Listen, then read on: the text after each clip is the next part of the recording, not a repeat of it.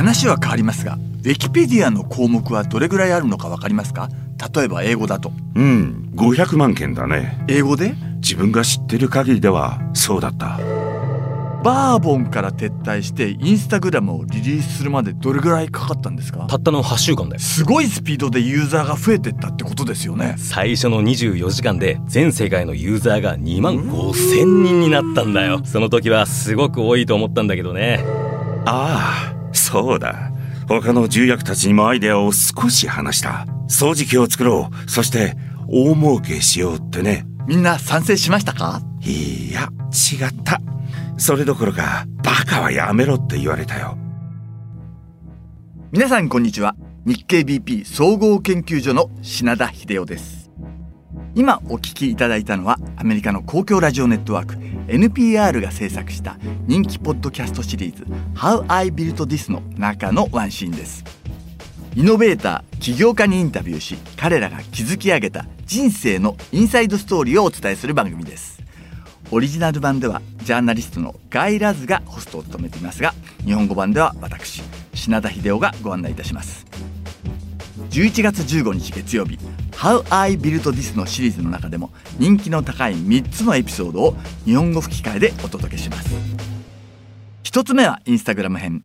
インスタ映えという流行語を生んだアプリですよね。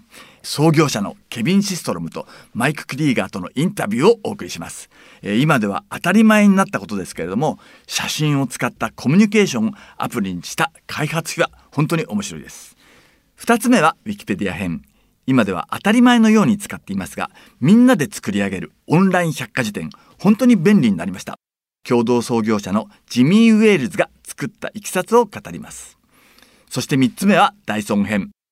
あの最後まで変わらない吸引力はいかにして生まれたのかジェームス・ダイソンが自分の言葉で語っています、えー、まあみんな聞かせていただくとですね当事者でないと語れない現場のやり取りが本当に次々と出てきて驚きました。印象的な部分としてはインスタで言うとまあ、ケビンの彼女がメキシコのビーチをこう散歩していて写真写りが良くないから写真をアップしたくないといった一言からフィルター機能を使うことを、まあ、インスタが決めてそこからヒットにつながってた話とか、ウィキペディアで言うと、ジミーはあれほど多くの人に使われていながら、ウィキペディアをお金をもらったら、ウィキはダメになるとこう信じて、お金持ちにならなかった話。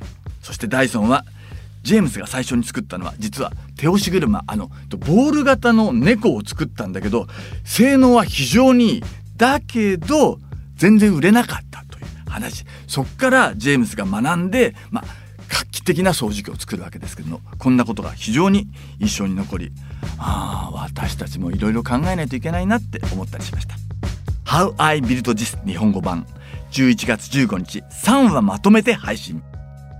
Apple Podcast、Spotify、Amazon Music など主要アプリでお聴きいただけます。どうぞお楽しみに。